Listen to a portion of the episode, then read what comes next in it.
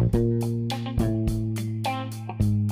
Olá a todos, sejam muito bem-vindos a mais um Med em Curso Podcast. Para você que está chegando agora e conhecendo o nosso podcast, esse é o quarto episódio do Med em Curso. Nosso programa quer falar de estudantes para estudantes e aproximar quem já passou de quem está em busca ainda da tão sonhada aprovação. O que a gente quer é estabelecer essa conexão entre estudantes de medicina e vestibulandos de diversas partes do país, compartilhando as nossas dúvidas e dificuldades em relação à faculdade e dividir nossas experiências e dicas tanto com outros colegas de curso quanto para os nossos futuros calouros. Afinal, todos já passamos por dificuldades e desenvolvemos nossas próprias fórmulas para o sucesso. Além disso, queremos também trazer curiosidades sobre esse curso que amamos muito e que muitos almejam. Enfim, nós queremos ajudar tanto quem vai fazer Enem, os vestibulares da vida, mas para além disso, a gente quer falar também com você que está entrando agora na faculdade, ou você que já tem um pouco mais de tempo, né? Como se fosse aquela conversa de veteranos, para a gente poder compartilhar com vocês alguns segredos, algumas dicas dessa jornada na faculdade. Pois bem, vamos agora para a tradicional parte das apresentações. Eu me chamo Davi, sou do segundo semestre de medicina da UFBA, como você já deve saber.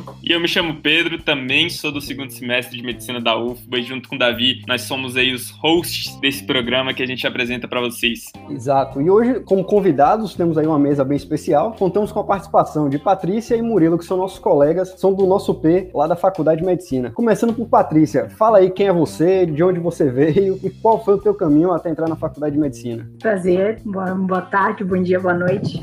Ah, meu nome é Patrícia, eu venho do Rio Grande do Sul e também estou no segundo semestre, que nem os meninos. E eu já fiz outros cursos antes, acho que eu tenho uma trajetória um pouco diferente de todo mundo. Eu já fiz outros cursos antes na universidade, mas daí uh, decidi que o que eu queria fazer era medicina, então larguei tudo, voltei para a trajetória de cursinho e daí agora tô aqui na UFBA. Quais cursos você fez antes, Patrícia? Eu quase me formei em teatro e depois eu passei, uh, eu fiz dois semestres em direito e daí agora eu tô na medicina. Muito diferente, né? Cada curso aí, muita história. E você, Murilo, conta aí pra gente um pouquinho mais da sua trajetória. Como é que, como é que foi sua trajetória até a faculdade? Quanto tempo de cursinho você fez? Você já foi direto do ensino médio? Como é que foi? Bom, olá a todos. Eu tô no segundo semestre também, sou colega aí de Patrícia, de Pedro e de Davi. Eu vim do, do interior da Bahia, cerca de 200 quilômetros de Salvador. Antes de passar, eu fiz um ano de cursinho, Feira de Santana, que é cerca de 100 quilômetros de Salvador. E a jornada foi até curta em comparação a de outras pessoas, né? É, ainda bem que consegui passar com um ano somente, mas nem sempre é assim fácil, né? Nem sempre. A gente, a gente tem aqui histórias de todos os jeitos, né? A gente teve Carita do, da última vez, que por, por enquanto foi a única que passou direto do ensino médio, né? Foi a mais rápida que eu vi. Mas no geral é, são dois, três anos para mais, assim, de cursinho. E é importante sempre falar que não tem um tempo certo, né, para passar. A gente tem gente lá na nossa faculdade que tem mais de 30 anos, mais de 40 anos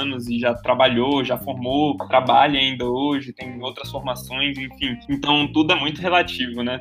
Nesse quesito. É muito interessante quando a gente vê, por exemplo, a história de Patrícia, que não segue o roteirinho que a gente idealiza às vezes, né? Do tipo, não, eu vou sair do colégio, pô, tomei minha bomba aqui, mas vou fazer um ano de cursinho e vou direto. Lá, às vezes a pessoa tá num curso e vê que não é aquilo e muda e, e dá certo e vai fazer outra coisa que sai da área de humanas, foi pra área de saúde. Enfim, não tem um roteiro exato, isso é muito interessante. Todas as pessoas que estão na faculdade de medicina não seguiram exatamente o mesmo caminho e tem um caminho ideal, a receita de bolo, né? Isso é muito legal. É isso, nesse, nesse quesito aqui, vindo aqui para a UFBA foi muito interessante, porque eu tinha medo muito disso, de que seria todo mundo muito mais jovem, que já tinha muitas decisões, assim, que bem essa, bem essa história, que saiu do ensino médio já visando a medicina e que foi esse caminho reto, né? Mas não, todo mundo, cada um teve um caminho muito diferente mesmo para chegar aqui. É isso mesmo, fico pensando assim, tipo, a nossa faculdade, o que tem de gente diversa ali dentro é absurdo, assim, tanto de história diferente, tanto de gente diferente que tem a gente que vem do interior da Bahia, a gente vem do sul, do, do norte, do centro-oeste, de todos os cantos, gente que vem de outros diversos cursos da engenharia, ou vem das humanas, que é do teatro, né? Patrícia veio, que é totalmente diferente, assim, é um mundo completamente diferente da medicina. E é isso, assim, somos todos muito diferentes e muito jovens também. Não importa a idade que você tem, é outra coisa boa de se falar, porque no fim das contas, importante é fazer o que você tá gostando, o que você gosta de fazer, o que você quer fazer seguir o seu sonho, né? Porque o que mais tem também é gente que é frustrada no que faz, não adianta de nada, né? Verdade. E essa pluralidade, principalmente na Universidade Federal. Eu lembro que logo na inscrição, na matrícula, eu cheguei lá e, e vi Patrícia, não conhecia, né? Nossa, você é de onde vem pra matrícula de medicina? Falou, sim, vim do Rio Grande do Sul. Eu, pronto, nossa, cheguei na Universidade Federal. Realmente é uma pluralidade imensa.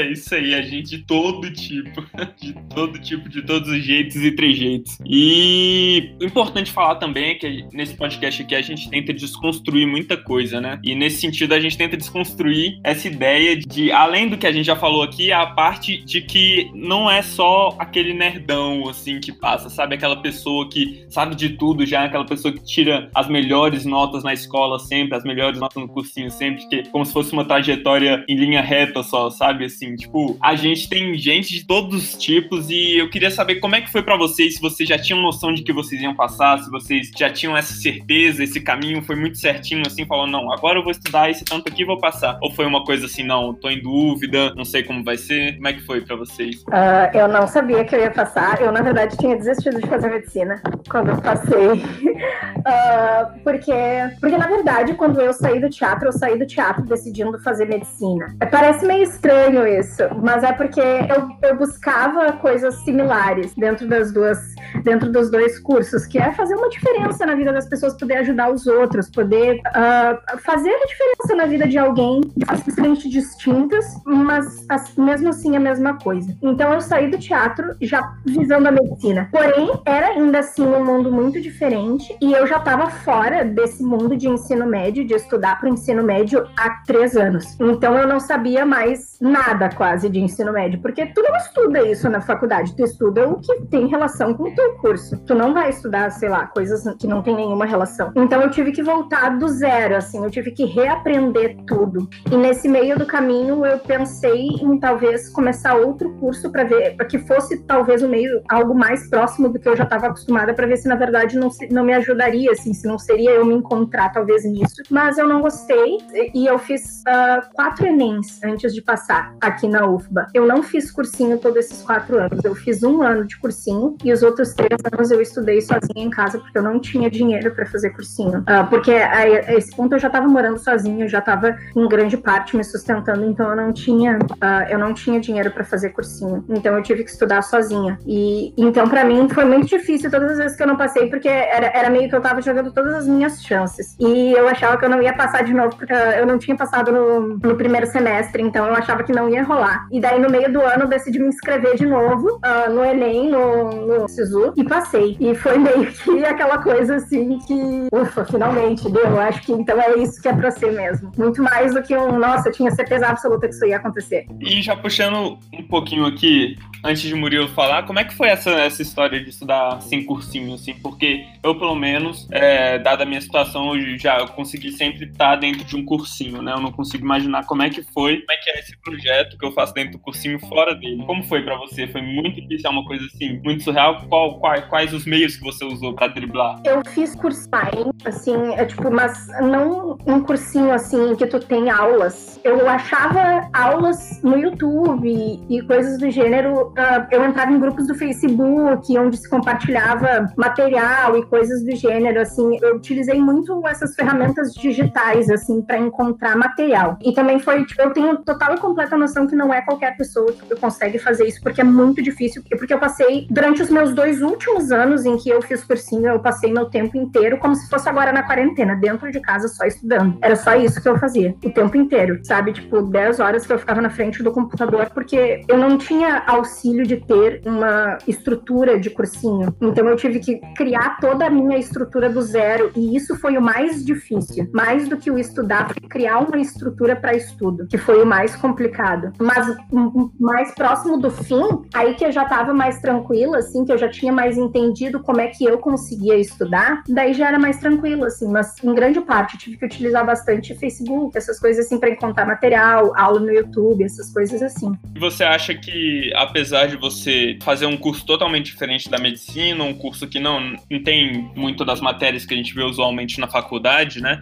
Esse curso, estar no, já ter estado no ambiente universitário te ajudou de alguma forma? Forma. Com certeza, porque uh, inclusive agora dentro da medicina, assim, eu percebo muitos colegas que não sabem, por exemplo, como é, porque o estudo que a gente tem em contato no ensino médio, ele é muito diferente do tipo de estudo que a gente precisa dentro da universidade. Eu acho que isso, em geral, é o maior choque que se tem, porque em geral no ensino médio a gente toma uma, uma postura muito passiva em relação ao estudo que a gente tem. A gente tá ali porque a gente tem que estar tá ali, porque a gente cresceu dentro desse ambiente escolar, a gente sabe que a gente tem que fazer o ensino fundamental e o médio, e a gente tem professores que estão passando a matéria pra gente. Dentro da universidade, uh, na medicina, muito mais que qualquer outro curso que eu fiz, mas a gente precisa estudar por nós. A gente chega em muitas aulas em que o professor já espera que a gente saiba a matéria e grande parte da aula vai ser ele respondendo o que a gente tiver de dúvidas. Então, é um ambiente onde se espera que a gente estude, que a gente tome uma parte ativa nessa situação.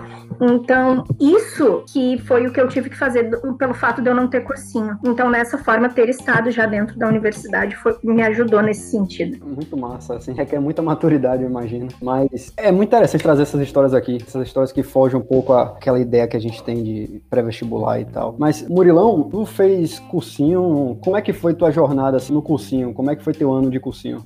Bom, é, desde o primeiro ano do ensino médio, né, eu já comecei a pensar que carreira seguir e tudo mais. Pensei em direito, pensei em engenharia, e aí do segundo pro terceiro ano eu decidi que ia fazer medicina. E aí já, já no ensino médio eu pensei, é, não vou achar que eu vou passar de cara, né, porque é muito difícil, muito difícil mesmo. Então já botei minha cabeça que provavelmente eu faria cursinho, e foi o que aconteceu. Deu o ensino, o ensino médio, não consegui passar, e aí eu tive que fazer cursinho. E mais próximo da minha cidade aqui, o cursinho fica a 80 quilômetros. Então já nesse ponto eu já mudei de cidade a fazer cursinho. E aí é uma transformação, né? É o assunto, o tema aqui é de como morar fora para estudar. Eu já comecei a morar fora para estudar no cursinho. Nesse primeiro ano, o foco mesmo do cursinho era o Enem, mas aqui é, a gente estudava também para alguns vestibulares regionais. A gente sabe que acabou, por exemplo, da UFS, né, de Feira Santana, mas eu ainda fiz o último, o último vestibular para lá. Não consegui passar, né? Foi até um baque para mim que eu não passei nem tanto pela, pela dificuldade da prova, mas é porque eu fiquei tão ansioso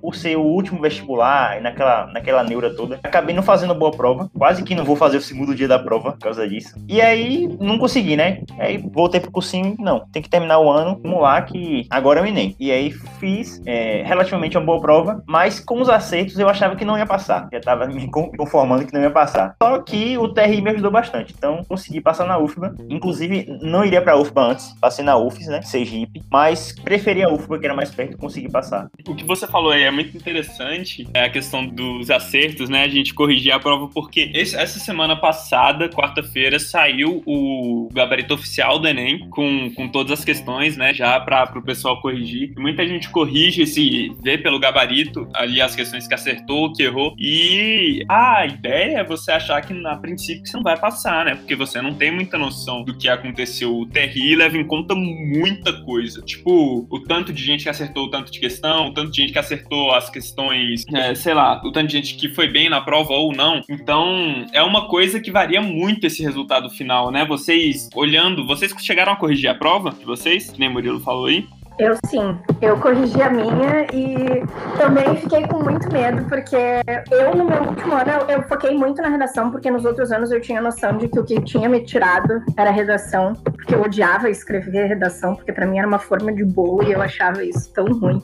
Eu não conseguia escrever redação, daí eu foquei nisso. E daí no corrigir as questões eu fiquei pronta, acabou tudo aqui, já vai ser mais um ano jogado no livro, vamos começar tudo de novo. Mas é bem isso, a gente vai, porque a gente tem uma ideia de que para passar para medicina a gente tem que ir extremamente bem em tudo. E eu lembro que eu acertei tipo 28 questões em matemática e tirei uma nota muito alta. Porque matemática sempre tem essas coisas, né, que é umas, umas questões, um número de questões mais baixas e tu tira uma nota muito alta. E, e isso ajudou bastante, assim. E nessas questões que é muito que eu acho que a gente se apavora muito antes, antes da coisa chegar, assim, porque a gente tem ideias erradas sobre como, como que vai acontecer, né? É isso, da minha minha parte, eu também tive isso de achar que não ia passar. Eu tinha certeza que não ia passar na realidade. Meu pai que me segurou um pouquinho, eu já tava com um contrato de, do cursinho para assinar, assim, eu trouxe para casa para assinar e devolver. E meu pai falou: não, segura um pouquinho, vamos esperar a nota real, né, aparecer, vai que, né? E aí pronto, chegou e eu vi que, assim, apesar dos meus acertos não terem sido tantos, principalmente no segundo dia, na prova de matemática de natureza, a nota veio boa, porque eu acho que no geral o pessoal não foi tão bem nesse dia, né? Então acaba que balanceia ali e a nota acaba ficando proporcional ao, ao desempenho de todo mundo, de todo o Brasil. Então acho que a gente só deve se preocupar quando realmente precisar se preocupar, né? O, o TRI deixa em que a gente fique meio no escuro, né? Nesse quesito de acertar ou não o número certo de questões. Como é que foi para você, Davi? Eu acho que o TRI e o SISU, de certa forma, deixam o aluno meio no escuro, às vezes, do tipo, a gente não sabe muito bem o que vai acontecer, porque o TRI tem essa coisa diferente de atribuir pesos diferentes para notas, né? né? Que nem vestibulares mais tradicionais que estabelecem lá, sei lá, 40 questões, se você fizer 41 tá dentro, se fizer 39 tá fora. Não é tão objetivo. E o SISU também tem certas oscilações, a depender do ano, a depender da quantidade de acertos. Para mim foi basicamente isso. Como eu passei no meio do ano, eu já tava, eu tava na verdade cursando outra faculdade, né? Acho que eu já comentei no podcast, mas eu entrei primeiro na UFES, aí peguei o final de 2018, estudei lá, mas as aulas só começaram depois de fazer ENEM, então beleza. Aí estudei o primeiro semestre lá e no meio do ano de 2019, foi isso, 2019, aí passei na UFBA com vocês e tamo aí. Mas é isso, infelizmente não tem nada 100% objetivo e seguro no ENEM, né? A gente tem que esperar para ver a nota que vai sair no TRI, para ver o corte do SISU e aí sim vai dar para ter uma noção melhor. Infelizmente agora, o período que a gente tá aí é esperar. Agora, um recado, né, para nossos ouvintes. Nós lançamos uma série de episódios, né, três episódios semanalmente nas semanas que antecederam o Enem. Foi um especial que a gente fez pensando justamente na galera que tava para fazer, né? Então trocando essas dicas sobre a reta final e tal e técnicas de cada prova. Agora nossa ideia é tentar postar os episódios um pouco mais espaçados, de 15 em 15 dias, né, cada duas semanas um episódio e tocar em temas mais amplos. E não necessariamente vão tocar em conteúdos do Enem ou na prova em si, mas em questões que o vestibulando ou recém-aprovado vai se deparar ao longo da jornada dele.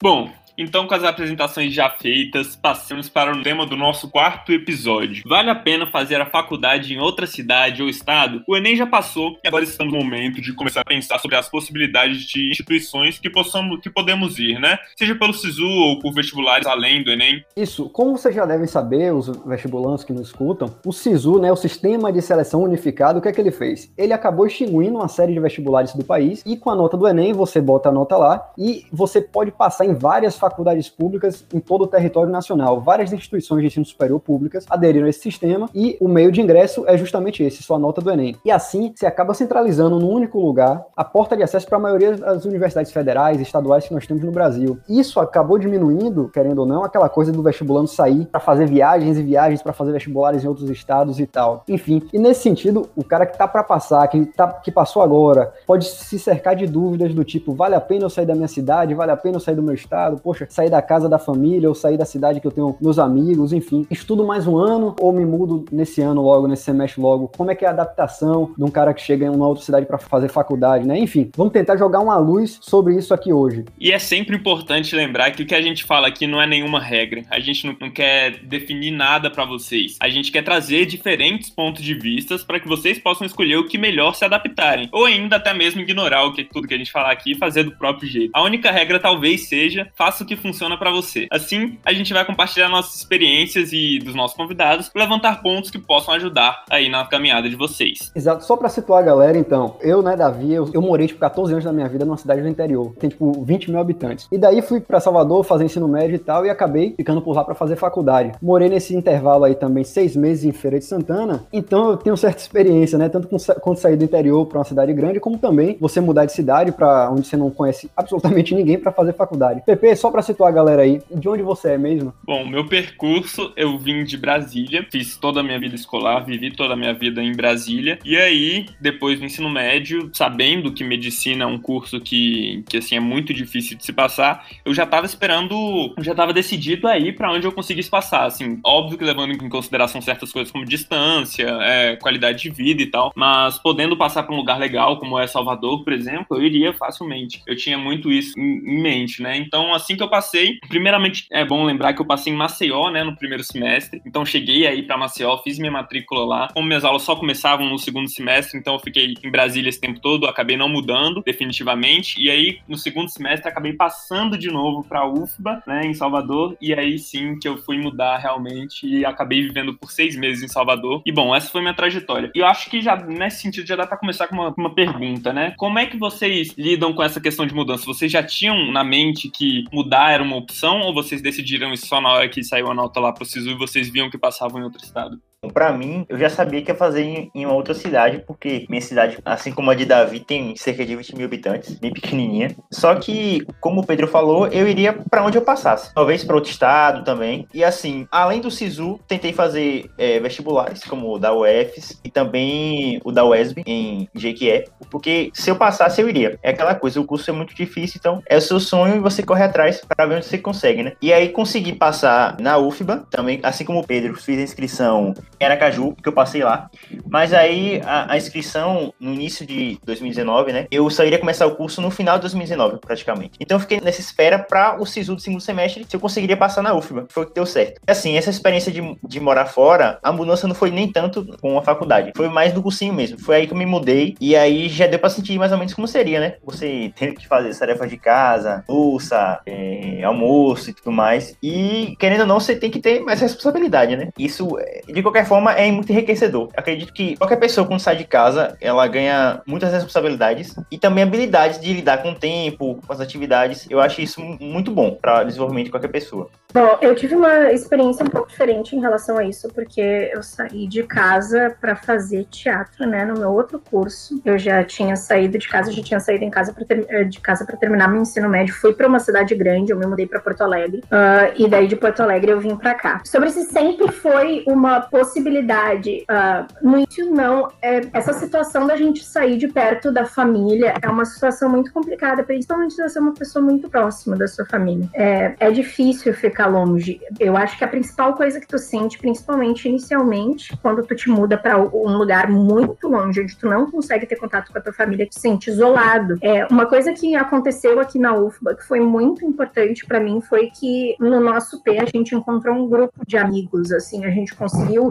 se encontrar bem e a gente se apoiou muito em muitos momentos uh, durante o, o, o, nosso primeiro semestre. E isso foi muito importante para mim, porque eu, eu me sentia muito isolada, porque para mim não foi só uma mudança de cidade, foi uma mudança de cultura, porque eu mudei de uma região do país para outra e, e, todos os costumes, todas as coisas são completamente diferentes. Não de uma forma ruim, é só diferente. E hoje eu não penso em voltar, não tenho nenhuma vontade de voltar. Eu adoro ficar aqui, adoro morar aqui. E no momento que eu passei, eu já tinha completa total certeza que eu iria para qualquer lugar, mas como o Pepe disse, levando em consideração a qualidade de vida, uh, o local onde eu iria e todas essas coisas, mas eu acho que o mais importante quando se faz uma decisão dessa de ir para longe da família é ter noção de que tu vai precisar do apoio de pessoas na tua volta, é procurar fazer amigos na tua universidade ou para onde quer que seja para tu ter um, um, grupo de apoio, porque ficar sozinho é muito difícil, principalmente quando tá acostumado a ter pessoas na tua volta e de repente tu te vê sozinho e ninguém consegue viver sozinho, né? Uh, então eu acho que o mais importante, mais do que decidir ou não, é estar preparado para começar de novo e encontrar pessoas amigos, o que quer que seja.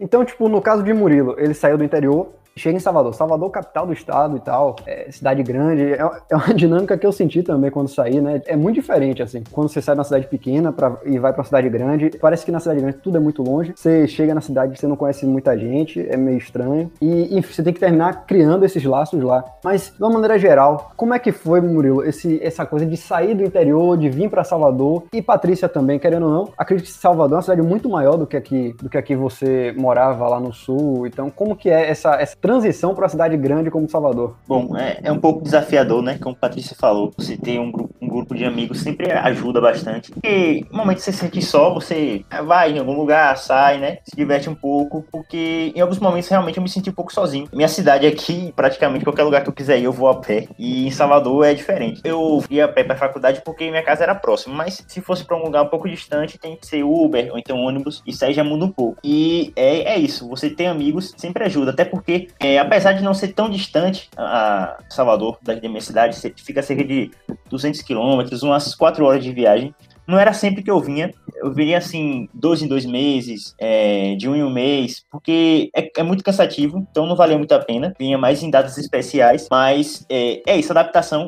se você consegue criar laços de amizade lá, ajuda bastante. Salvador, por exemplo, não tinha é, nenhum parente próximo, nenhum amigo, e tudo foi feito em torno da faculdade mesmo. Eu já, como foi dito, eu já morava na capital, né, em Porto Alegre, mas é, Porto Alegre é muito menor que Salvador, sim. Muito, extremamente menor. Então eu cheguei aqui também, tive a impressão de que é uma cidade muito grande. E, e acho que a maior diferença nesse quesito é logisticamente, como foi dito, questão de que tudo é muito longe, tudo tu tem que pegar um Uber ou pegar um ônibus ou, ou tem qualquer coisa. É tudo muito longe. Mas, fora isso, não são grandes diferenças, porque eu já morava numa capital. Então, as questões, assim, por exemplo, as pessoas falam, ai, tem que se cuidar com assalto. Quando tu sai de uma cidade pequena para uma capital, eu imagino que essas diferenças devem ser muito grandes. Mas de uma capital para outra, é quase a mesma coisa, assim. Porque tu, em qualquer cidade grande, tu vai ter que te cuidar. Em qualquer cidade grande existe perigo. Em qualquer cidade grande não, não é todo lugar. Principalmente sendo uma mulher e eu sou uma pessoa pequena. Não é todo lugar que tu pode andar, não é todo lugar que tu pode fazer qualquer coisa, sabe? E ainda mais quando antes da pandemia, por exemplo, a gente fazia festa na rua, coisas na rua, assim. Então, tipo, nesse quesito tem que se cuidar. Mas isso não é coisas que é exclusivo daqui, são coisas que acontecem em cidades grandes. Assim, então, nesses nos pontos que seriam, eu acho, mais diferentes, eu já tinha passado por essa experiência, então não foi tão diferente para mim. Eu tive um pouquinho essa questão do, da segurança, porque aqui em Brasília não é tão. É, é um pouquinho discrepante, assim, essa questão da violência. Uh, pelo menos no centro da cidade, assim, onde eu convivo mais, sabe? Onde, onde era o meu maior convívio, onde ficava a minha escola e tudo. Eu tinha uma, uma relativa segurança maior do que eu tenho em Salvador, por exemplo. Em Salvador, a gente.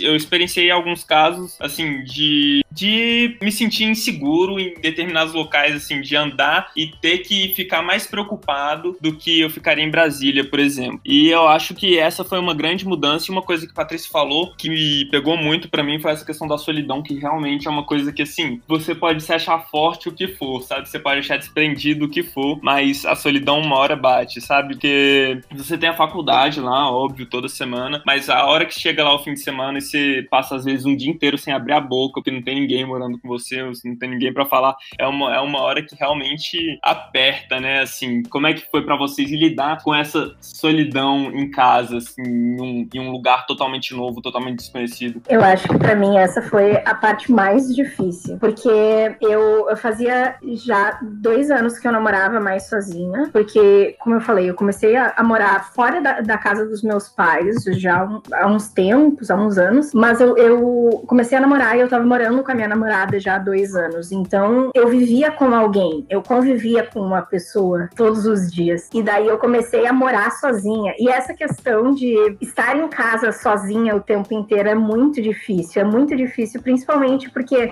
tu não tem para quem ligar, tu não tem com quem conversar. É muito complicado nesse, nesse sentido. Óbvio que, né, como eu disse, a gente faz amigos, a gente tem essa amizade, mas a gente, a gente ainda tá muito no início, se conhecendo, assim, principalmente no teu primeiro semestre, que é o momento que é o maior baque, assim, porque tudo é diferente. Tu começou um curso diferente, tá? tá num lugar diferente, as pessoas são diferentes, tudo é diferente.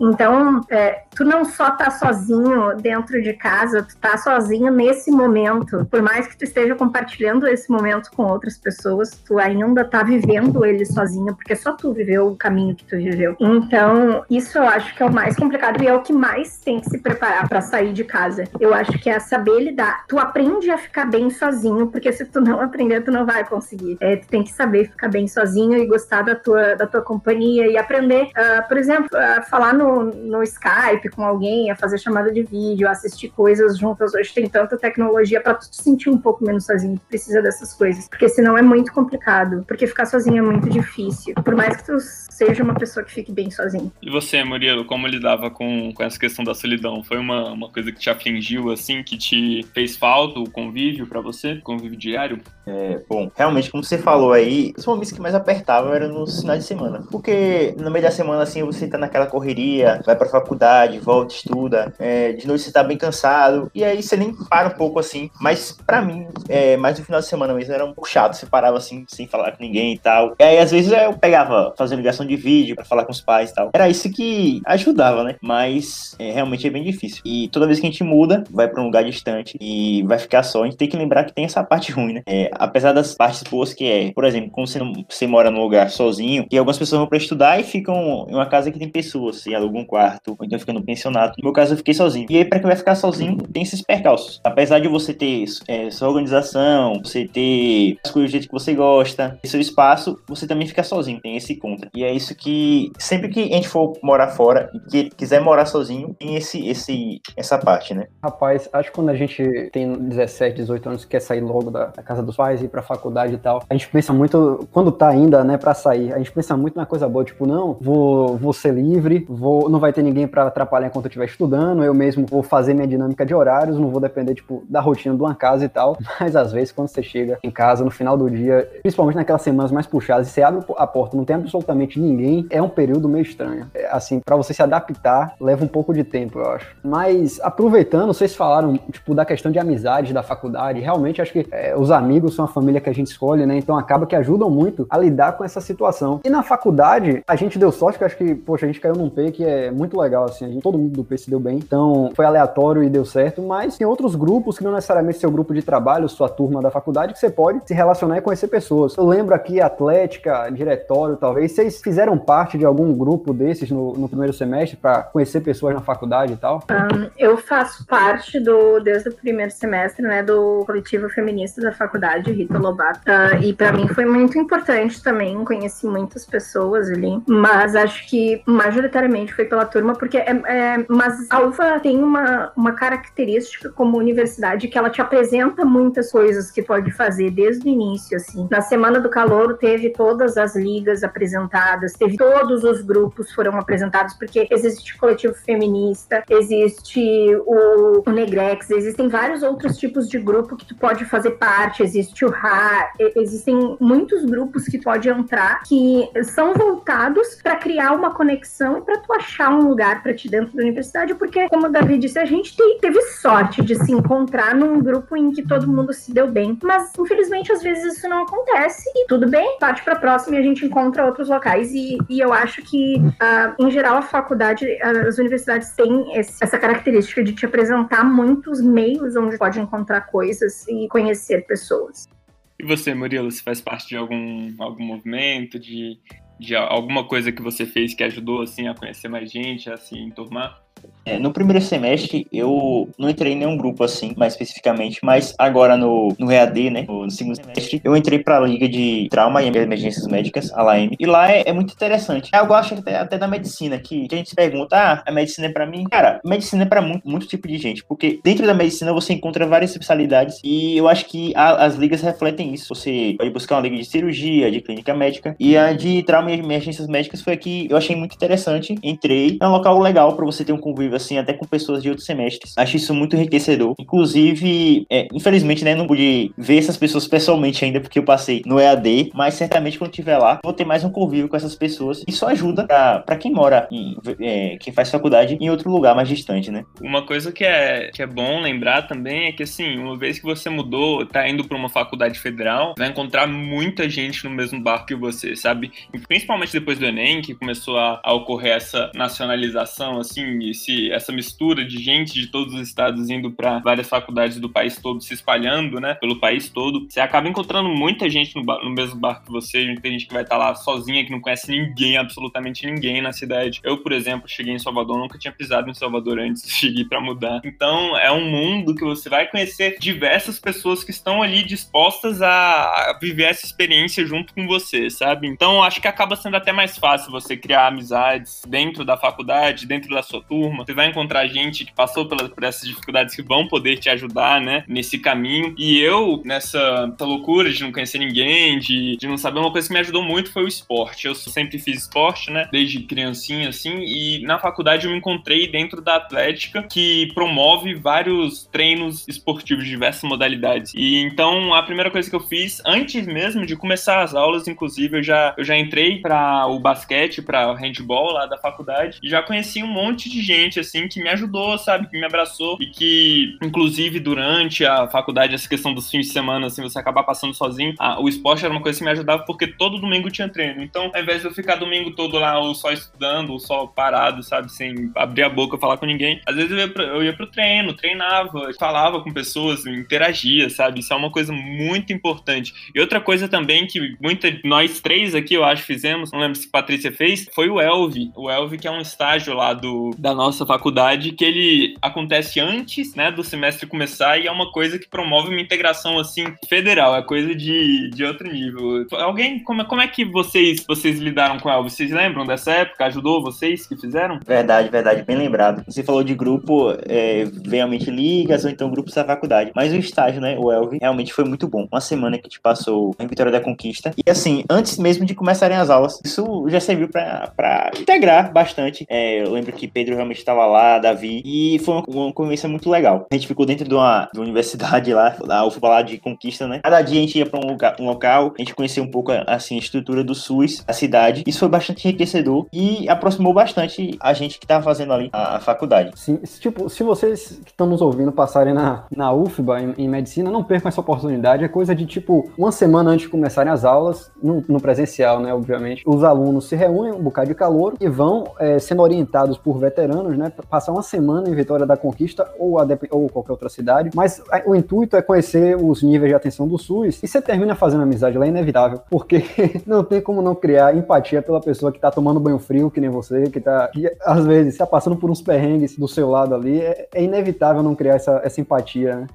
E, e, uma coisa importante é muito isso, assim, você tá chegando num lugar novo, você já não tem muita coisa, assim, sabe? Você tá indo com uma mão atrás e outra na frente, então se joga, sabe? Vai em tudo que der para ir, em tudo que você tiver a fim de conhecer, não pensa meia vez, assim, se joga, porque é assim que a gente acaba conhecendo mais gente, né? Se ficar na nossa zona de conforto ali dentro de casa trancado, a gente acaba ficando muito, muito sozinho, acaba vivendo um, um período mais triste, assim. Você deixa de viver experiências muito enriquecedoras, né? Quanto à recepção, assim, da faculdade, galera, vocês teriam mais alguma coisa para citar, do tipo, a... vocês chegaram na... caíram de paraquedas em Salvador, assim, a primeira semana acho que rola a integração e tal, mas vocês tiveram na faculdade é, dicas do tipo, olha, é, esse bairro bairro aqui é legal para você morar, esse, essa rua aqui, toma cuidado, passar tal horário que ela é mais perigosa, coisa assim. Pegue esse ônibus para chegar na faculdade. Enfim, vocês tiveram, vocês sentiram essa, essa troca de experiências assim quando vocês chegaram? Eu lembro que eu passei e algumas horas depois que eu vi meu nome na lista do Enem, alguém entrou em contato comigo no Facebook perguntando se eu era a pessoa que passou para UFBA. E eu achei aquilo para mim muito chocante. E, e, logo mais eu tinha sido adicionada num grupo de WhatsApp e que eu acho que isso rola em muitas faculdades que pegam os veteranos e fazem grupos com os calouros. E teve todo esse processo que a gente fez com os nossos calouros também, de recepcionar, de ajudar. E isso para mim foi muito importante. Naquele grupo muitas pessoas falavam de dividir apartamento, isso que Davi falou de falar tal bairro é bom, tal bairro é ruim. E isso foi antes mesmo de começar a faculdade, antes mesmo de se matricular, antes de qualquer coisa. Só quando existia a ideia de vamos talvez fazer isso, já tinha pessoas falando assim: olha, venham para cá, vai ser bom, sabe? Isso eu achei muito, muito importante na decisão de vir para a UFBA. É isso, uma coisa muito legal de se falar é justamente essa questão das redes sociais. Quando vocês virem o resultado de vocês no SISU, que vai sair, graças a Deus, vocês vão passar, com certeza, hein? Se vocês ouviram aqui os nossos podcasts de preparação para o Enem, vocês vão passar. Se não ouviram, esperamos também que vocês passem. Mas enfim, no momento em que sair lá o resultado, uma coisa que vocês podem fazer e que eu fiz foi sair nas redes sociais e pesquisar lá, sei lá, Faculdade de Medicina da Bahia. UFBA, medicina. E aí você acaba achando os Instagrams desses lugares, da Atlética, de algum veterano. E aí nessa você já vai lá e pede pro veterano ou pra Atlética pergunta se tem algum grupo no WhatsApp com os calouros, porque não sei se todos os lugares vão ter, mas eu acredito que a grande, assim, 90% dos lugares devem ter esse grupo de calouros com veteranos. Esses grupos é onde ocorre toda a integração pré-mudança, né? Antes de você sair mesmo do seu lugar, lá vai ter, que nem Patrícia falou, gente querendo dividir apartamento, gente perguntando como é que vai ser a matrícula, porque querendo ou não, é tudo muito novo, é tudo muito inesperado, você não sabe o que esperar, você não sabe como vai ser e ninguém sabe, então tá todo mundo meio perdido. E aí quando junta esse tanto de gente perdida, esse tanto de gente começa a se achar junto, sabe? É uma coisa muito legal e, é bom vocês fazerem pesquisar no Facebook, Instagram, Twitter, vai achando algum veterano aí que eles vão te direcionar nesse caminho. No, no tempo que eu morei lá em feira, né, que eu fiz o UFC e tal, tinha uns grupos no Facebook que quebravam muito galho, eram voltados justamente para é, se encontrar lugares para você alugar, tipo um apartamentozinho para você alugar um, um, quarto, enfim. E tem muitos grupos assim de faculdade de estudantes, né? Que às vezes eu lembro que lá tinha também. O cara tá para se formar, então ele vendia mais barato para outras pessoas, é, alguns eletrodomésticos, alguns móveis. Enfim, esses grupos de Facebook podem te ajudar muito, e grupos também de de, de WhatsApp de pessoas do seu curso, da sua faculdade. Então, como a gente disse um pouco atrás, né, o SISU acaba facilitando muito essa possibilidade do aluno, do estudante sair do seu, da sua cidade para outra cidade, outro estado, enfim. E assim, quando você vai para outro lugar, você tem que arrumar um teto, o princípio básico. Daí tem várias possibilidades. Você pode morar sozinho, alugar seu apartamento sozinho, você pode dividir com amigos, você pode ir para uma república, tem a residência universitária da UFBA, tem também casa de parentes, porque não? Eu mesmo moro na casa de meus avós, sacou? Então, tava um quartinho sobrando lá, fui para lá e é isso aí. Como é que vocês fizeram isso? Vocês chegaram a investigar essas possibilidades todas de, de, moradia? Diante de tantas possibilidades de moradia, assim, o que, que vocês levaram em conta para decidir? Quais foram as ponderações que vocês fizeram em cima disso? Bom, eu levei muito em conta a proximidade com a faculdade, eu queria um local que, que eu pudesse ir a pé. Levei também em conta a segurança do local. E também é, o fato de eu eu queria uma privacidade, eu queria morar sozinho, né? Não queria morar em república e tal. E aí, com isso, eu tinha que também ver o preço. Inclusive, foi algo que eu ponderei se eu iria ou não em Aracaju, porque lá o, o aluguel é bem mais barato que em Salvador. Salvador aluguel bem um pouco salgado, mas eu consegui achar um lugarzinho pra eu ficar. Assim, foi um pouco difícil. Né? Eu saí, ó, eu acho que dois dias procurando. Na verdade, demorei vários dias procurando na internet, né? Aqui em casa mesmo, interior. Listei, chegando lá, fui nos locais, pesquisando mesmo. Entrava e tal na, na casa, olhava se no apartamento olhava se valia a pena. Só que esse que eu achei foi até algo meio inusitado. Eu, eu tinha desistido de passar no lugar, no lugar porque o cara falou que já tinha alugado e tal. Só que eu liguei de novo. E aí, tem mais um lugar, algum lugar que você possa mostrar? mostrar e tal. O dono, ele, por uma coincidência, a moça que ia morar aqui desistiu. E aí eu até que, pronto, fomos lá, fomos lá e gostei bastante do local. E até, tá até hoje alugado. E você, Patrícia? Pra mim, assim como pra PP, eu nunca tinha vindo pra Salvador. Minha mãe já tinha. E se meteu eu e ela a vir pra cá no feriado de São João. E era. Foi logo depois que a gente que tinha saído lição, tinha esse feriado, daí a gente aproveitou e viemos pra cá. Ficamos uma semana, eu acho, um pouco menos, cinco dias que era quando era para fazer a matrícula. A gente veio, fez a matrícula, porque tinha que ser presencial. Então passamos os dias seguintes procurando apartamento. Uh, eu, já, eu já tinha procurado apartamento diversas vezes antes, então esse processo, para mim, eu já tinha meio que ele bem mapeado em como fazer. Tem algumas coisas bem diferentes, assim, que aqui em geral se trata direto com o proprietário de apartamento, e eu estava acostumada a tratar com imobiliária. E, mas fora isso, é como alugar apartamento em qualquer lugar, então, é, sim, questão de proximidade com a universidade, uh, por, principalmente para não pegar transporte público, porque é um pouco difícil tu chegar num lugar que tu não conhece e já ter que depender de transporte público. Então, proximidade com a universidade e também segurança, né? Ser num lugar seguro, principalmente tendo que ir e voltar para a universidade, às vezes até de noite, a pé. Mas tranquilo, assim, é, morar sozinho, sim, é um pouco salgado aqui em Salvador, mas se procurar bem, encontra alguns lugares uh, que vale a pena, assim, mas tem que procurar um pouco não é algo que tu acha com facilidade. Tem que fazer um verdadeiro garimpo, né, para achar um lugar legal, assim. Eu lembro que eu fui também, eu fiz que nem Patrícia. Eu fui na época da matrícula, fiquei um tempinho a mais para sair procurando lugares em Salvador, e aí é isso, é pulando de, de prédio em prédio, perguntando nas portarias se tem algum lugar alugando ali, vendo na, na internet, né? Antes de ir, assim como o Murilo, fiquei, olhei assim, todos os sites de, de anúncio olhei todos os anúncios possíveis, já tinha decorado, assim, os, os apartamentos de Salvador, só olhando, assim, na internet. Então, é uma coisa que você tem que procurar, é um pouquinho exaustivo, é um pouquinho cansativo. E outra coisa também que é importante ressaltar, que ambos falaram, né, da questão de segurança. É muito importante você ver com, com os veteranos, principalmente quando você não conhece nada da cidade, assim como eu, eu perguntei pro pessoal, né, puxei algum veterano ou perguntava para os calouros mesmo que já moravam em Salvador, perguntava, ah, esse bairro aqui é legal? Como é que é? Você recomenda? Qual bairro você recomenda? Qual bairro é perto da faculdade? Como é que eu faço para chegar na faculdade? E assim fui, fui descobrindo, sabe? É muito importante você perguntar, não tenha medo de perguntar, não tenha medo de procurar e tem que meter as caras e, e garimpando mesmo, porque é um processo difícil, é um processo complicado.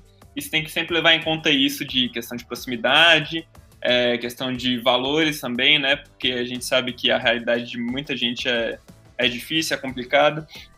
Inclusive, tem as residências universitárias, né? Para quem não, não tem tanto condição assim de alugar um apartamento, tem as residências universitárias, você pode dividir um apartamento, né? Tem várias pessoas na nossa faculdade que dividem. Então, por isso que é importante você estar relacionado com pessoas do local ou com os calouros, né? Como eu disse anteriormente, nos grupos ali de calouros. Isso, residência universitária é importante a gente lembrar aqui, que às vezes a pessoa fica com receio de ir para outro estado, de ir para outra cidade, porque é, moradia tem realmente um custo, né? Não é, não é fácil, mas a maioria das universidades públicas elas dispõem de dormitórios, né, que você termina dividindo ali com uma ou duas pessoas, que você pode morar lá e sem, sem ser cobrado em nada por isso. Então é uma opção se você tem medo, tipo, poxa, mas me mudar para outra cidade, eu não tenho como pagar um aluguel, não tenho como dividir com alguém. Boa parte das universidades públicas, se não todas, elas vão ter ali alguma, algum programa, algum, alguma política para permitir viabilizar um, uma moradia para os alunos. Então, isso é relativamente tranquilo. É, pensando agora, assim, tipo,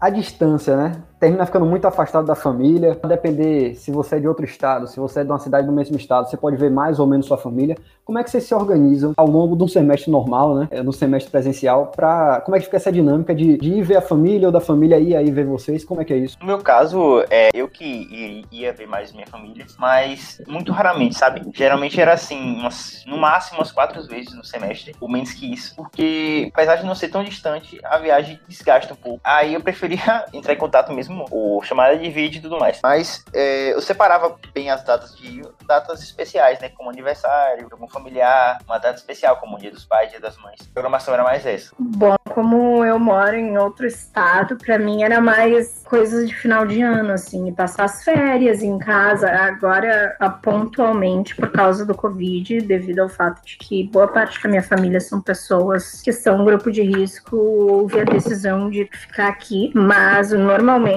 em outros períodos, assim, aí passar esse período de férias, voltar para casa. Em, em outros momentos, assim, muito pontualmente, aniversário de alguém, talvez venha minha mãe para cá. Porque querendo ou não, a gente mora numa cidade turística, né?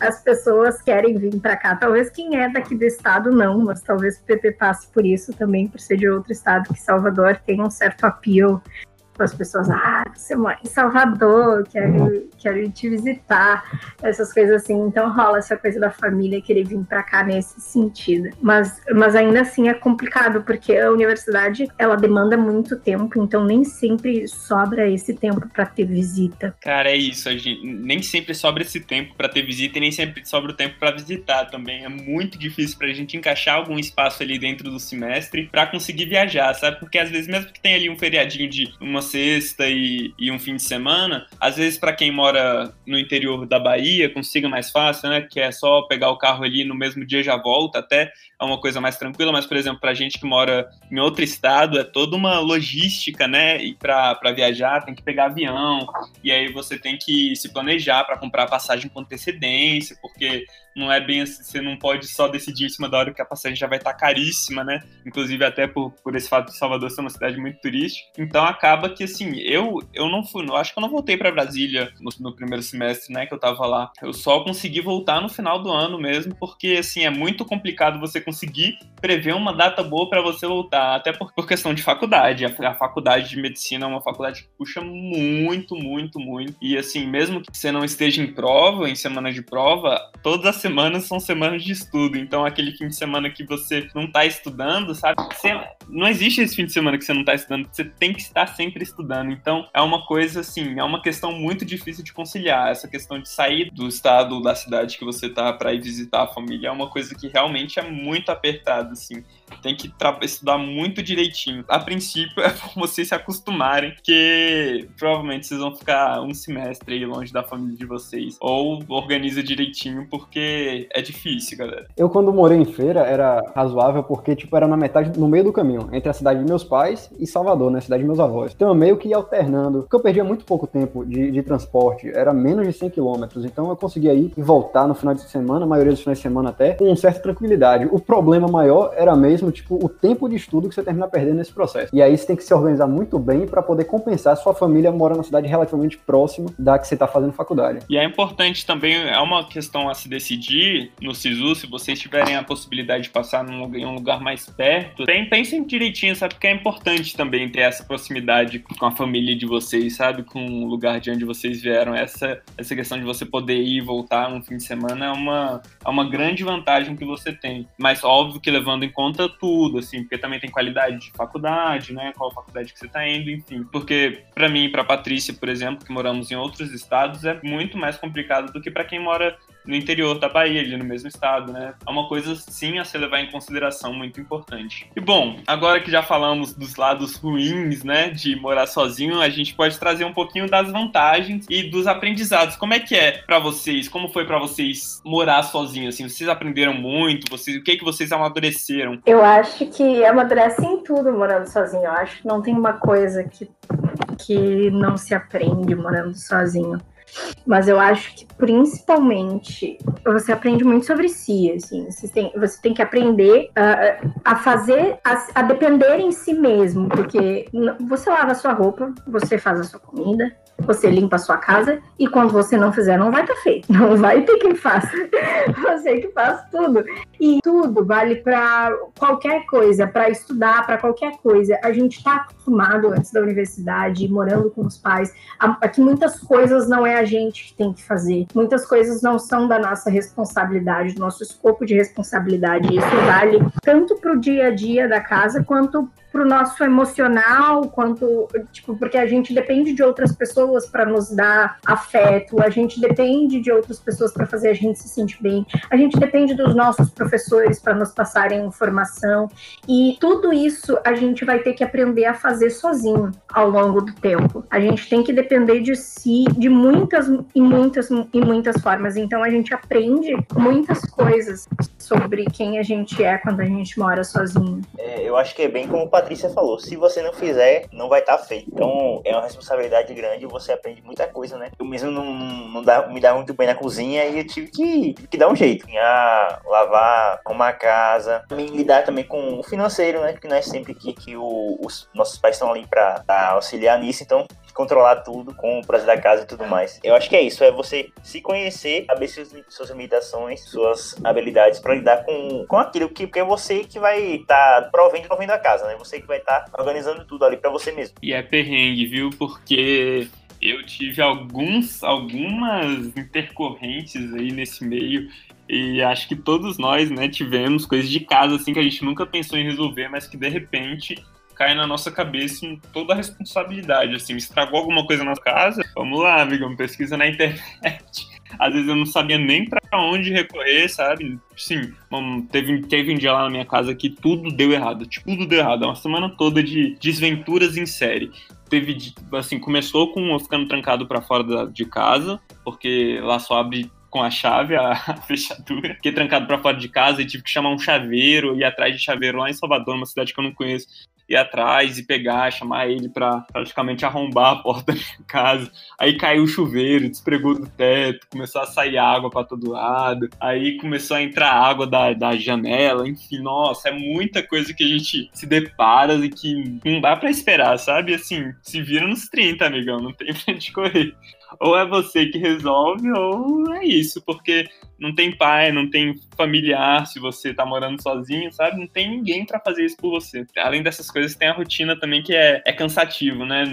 Vocês se identificam, eu acho que assim, morar sozinho e conciliar com a faculdade é uma coisa que é extremamente cansativo. Quando a gente é jovem, pensar, ah, não, vou ter minha independência, ninguém vai encher meu saco, é isso. Meu amigo, é muito diferente, viu? Vocês tomem ciência do que vocês estão falando, porque é difícil, galera.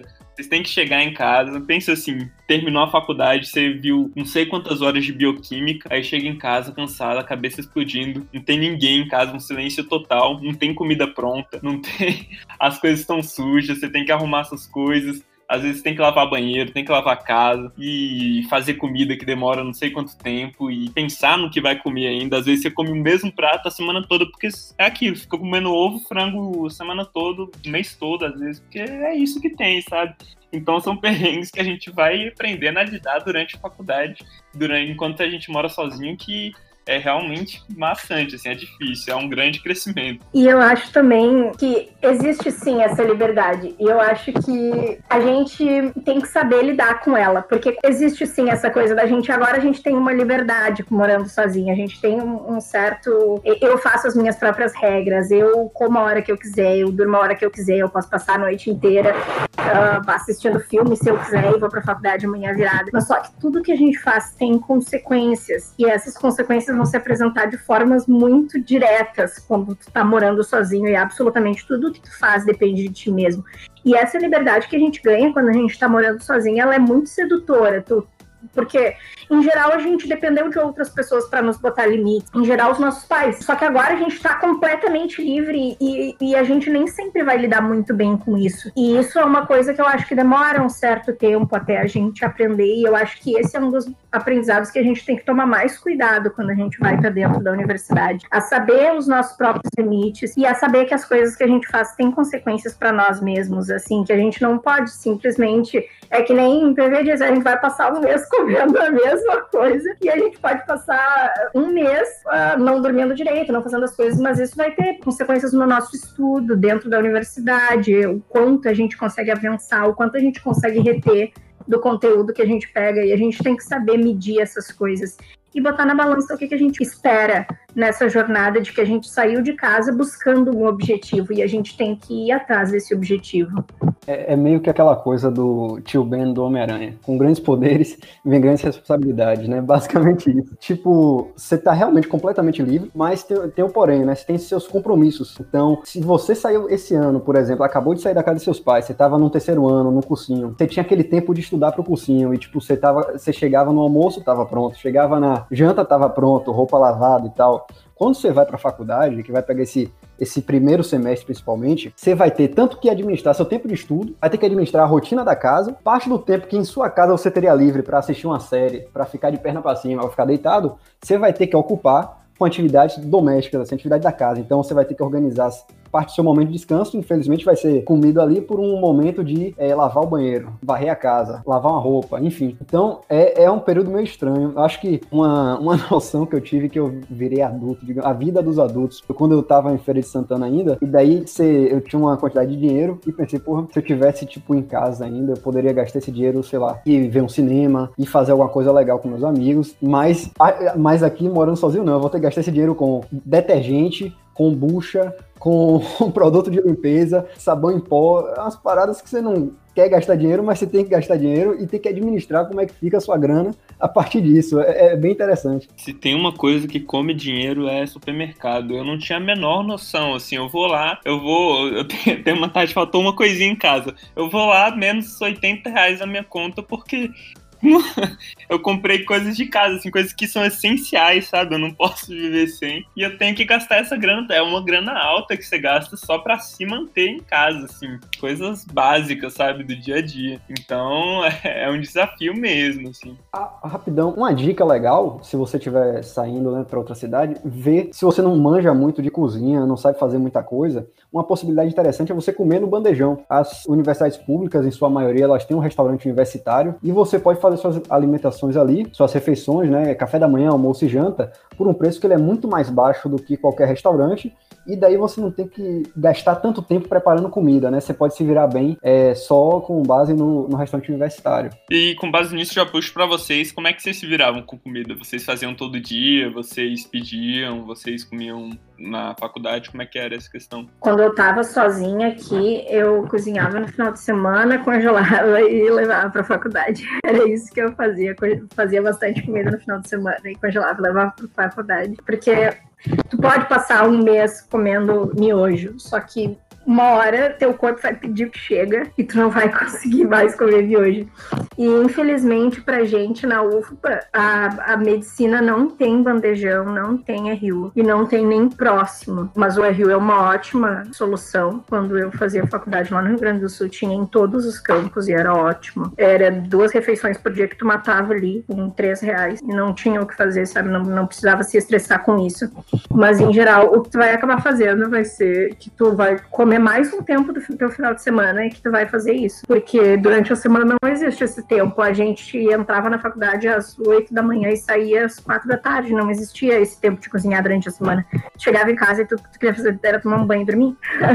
é o que tem. É, comigo, é, alguns dias da semana, eu fazia a comida em casa mesmo. Geralmente feijão tinha congelado pra semana, né? E aí esquentava com arroz e tal. E levava pra faculdade. Lá tem um, um micro-ondas e tal, para quem leva quentinha para poder esquentar. Mas em outros dias eu comprava a refeição lá mesmo. Infelizmente não tem o RU lá, o bandejão lá na, na UFPA, no campus de do Canela, né, que tem medicina. E aí algum, algumas pessoas vendem quentinha lá, preço pouco acessível, mas nem tanto como o RU. E, inclusive tô planejando nos próximos semestres a não fazer comida, porque realmente toma muito tempo. E aí organizar é, para poder só, só comprar lá mesmo. E almoçar em casa só nos finais de semana fazer comida, porque nossa, toma muito tempo. E não é só o de fazer, depois você de lavar prato e tudo mais. É isso, além, além de fazer, tem que pensar no que você vai fazer, tem que ver o que tem em casa. Se às vezes não tem nada, você tem que ir lá comprar ingredientes para fazer. E assim, como vocês bem falaram, não tem RU na faculdade de medicina especificamente, né? Fica um pouquinho longe o bandejão da UFBA. Para quem quer muito assim,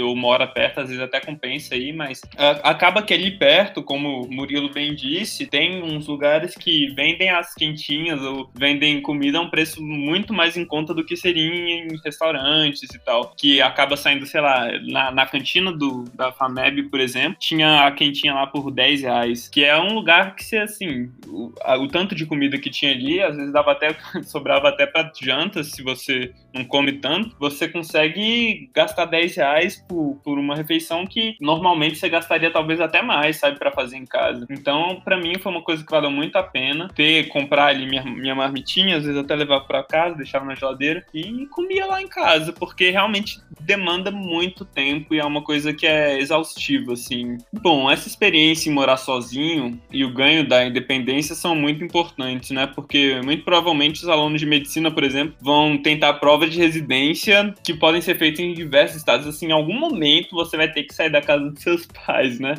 Então é meio inevitável não ter que se mudar para isso, não ter que passar por esse processo todo que a gente já tá passando agora. Então é um aprendizado que às vezes dói, né? Às vezes é complicado, mas vale muito, muito a pena, assim. É uma coisa que vai te acrescentar muito. Acho, acho que faz parte do processo de ser virar adulto, sabe? Tipo, Poxa, a faculdade é um ambiente completamente diferente e você tem que assumir suas. se virar sozinho, sabe? Administrar o básico da casa sozinho é, é fundamental. Medicina, você vai, se quiser fazer uma, uma residência, se quiser fazer uma, um mestrado, um doutorado, enfim, até procurar emprego em outro estado, você vai ter que aprender a se virar sozinho. Então, quanto mais cedo isso, melhor. É isso, no fim das contas, a pergunta que não quer calar é: do ponto de vista financeiro, vocês acham que vale a pena meter as caras e fazer a universidade federal pública em outro estado ou é melhor ficar em uma particular perto de onde você mora e ficar morando em casa? Uh, eu acho que eu com certeza gasto menos morando longe. Eu, eu gasto quase o mesmo tanto que eu gastava uh, fazendo federal lá. Isso não mudou muito. Eu gasto quase o mesmo tanto. Então a diferença entre fazer perto de casa em outro estado não foi grande, sendo que eu morava na capital nos dois sentidos, nos, nas duas situações.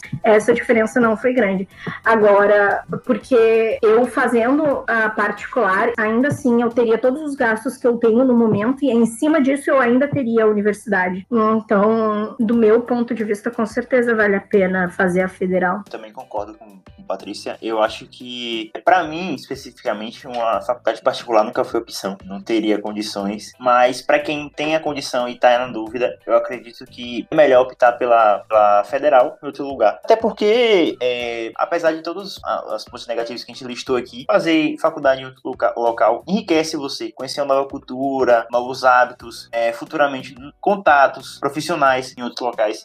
Eu acho isso muito legal. É, mas, no geral, eu acho que vale mais a pena financeiramente você morar em, um, em outro local e fazer uma federal, com certeza. Isso sem dúvida. É, eu concordo totalmente. Assim, é, é muito discrepante, né? A gente sabe que uma faculdade de medicina, se for ver a mais barata, assim, tipo, pouquíssimas são nesse nível, assim, mas que seriam, sei lá, 4 mil reais, sabe? E olha lá, porque a maioria já tá em 6, 7 mil para 10 mil reais a mensalidade. Então, acho que não tem nem muita discussão em torno disso morar sozinho em outro estado realmente, apesar de todos os desafios, vale mais a pena, não só financeiramente, como humanamente. Assim, você cresce muito e vale muito a pena porque é muita experiência boa que você vai viver em outro estado. Você vai sair muito da sua zona de conforto, isso é muito importante, até mesmo para o seu curso, né? Porque não? Você acaba crescendo muito até para se tornar um futuro profissional mais competente, mais capacitado em diversas, em diversas habilidades aí. Sim, ainda mais pensando em medicina, o curso, como o Pepe falou, é, nas particulares é um curso bem caro, assim. Então, apesar de você estar tá distante, você precisar pegar avião, para ver sua família, você precisar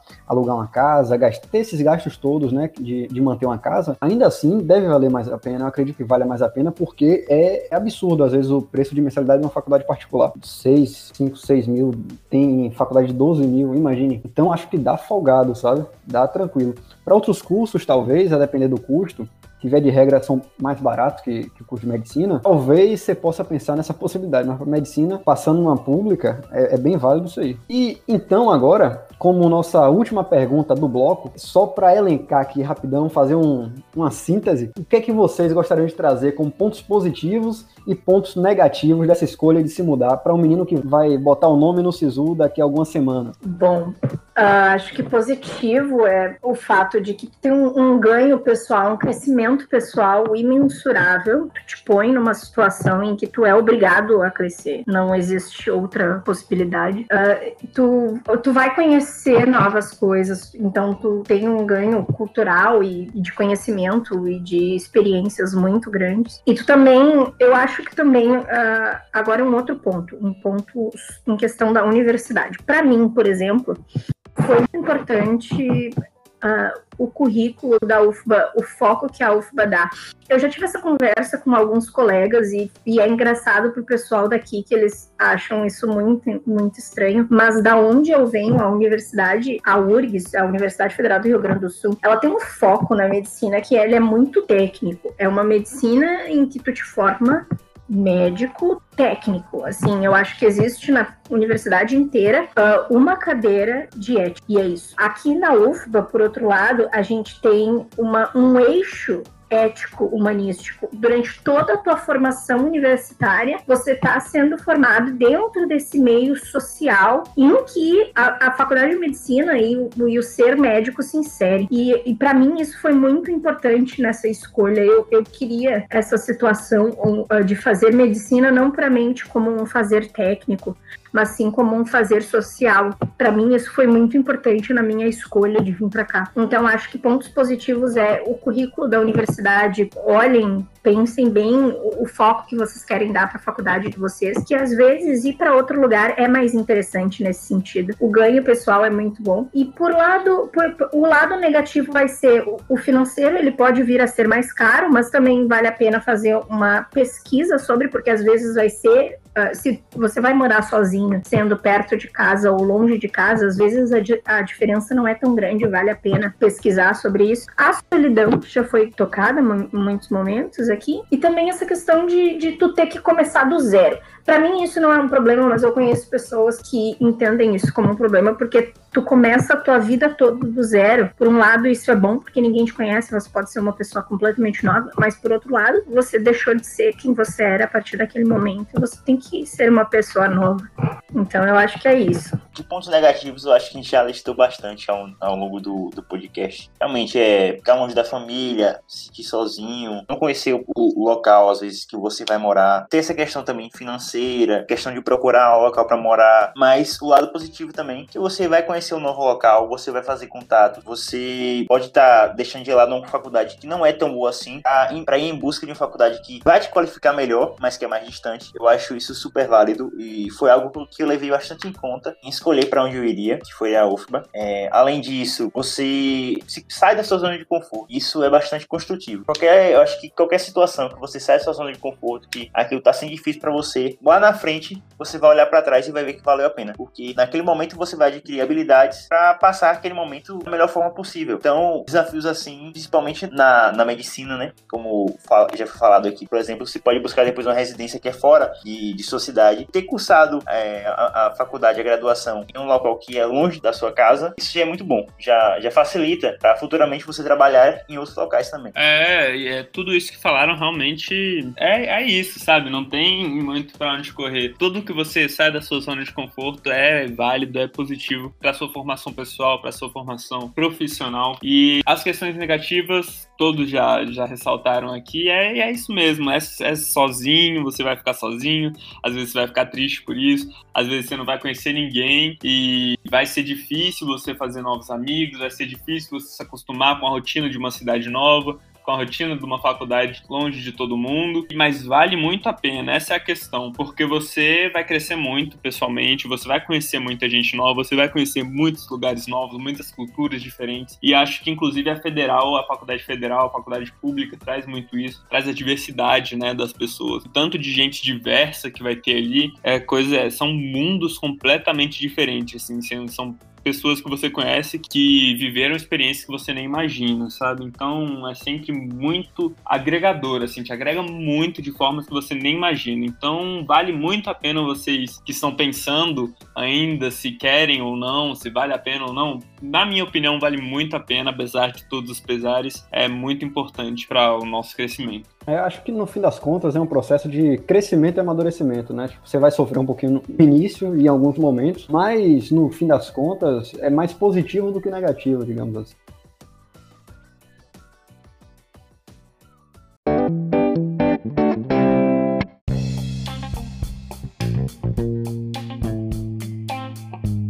Agora, caminhando para o nosso último bloco, né, o momento das considerações finais, aquela hora que nossos convidados mandam um recadinho de despedida, um recadinho final para nossos ouvintes, começando por você, Patrícia. Então, muito obrigada pela oportunidade de participar do podcast para os meninos. Adorei essa conversa e eu concordo também para todo mundo que estivesse perguntando se vale a pena. Vale a pena sim, é um grande aprendizado, é muito bom. Você constrói coisas que você vai levar para o resto da vida e vale muito a pena. Se jogue joguem, se permitam viver esse momento. A minha mensagem final é que se você escolheu medicina, você sabe que esse é a carreira que você quer para sua vida, você é sua profissão, você acha que vai se dar bem nisso. Então, não se apegue a ficar, ficar em um local, por exemplo, se você não acha que essa faculdade é melhor, se você conseguiu passar em uma mais distante, sente que essa é a melhor faculdade para você, corra atrás e vá. Eu acho que é, no início realmente é mais difícil, tem uns pesares, mas a longo prazo você vai ver que vai valer a pena, com certeza. Meu recado final é justamente esse isso que Murilo falou, não tem para onde correr, assim, você quer o, que, o seu sonho, você tem o seu sonho, você acha que vai ser melhor, se joga, sabe? Não tem nada que te impeça de estar lá, a não ser que tipo, realmente você não consiga por questões financeiras ou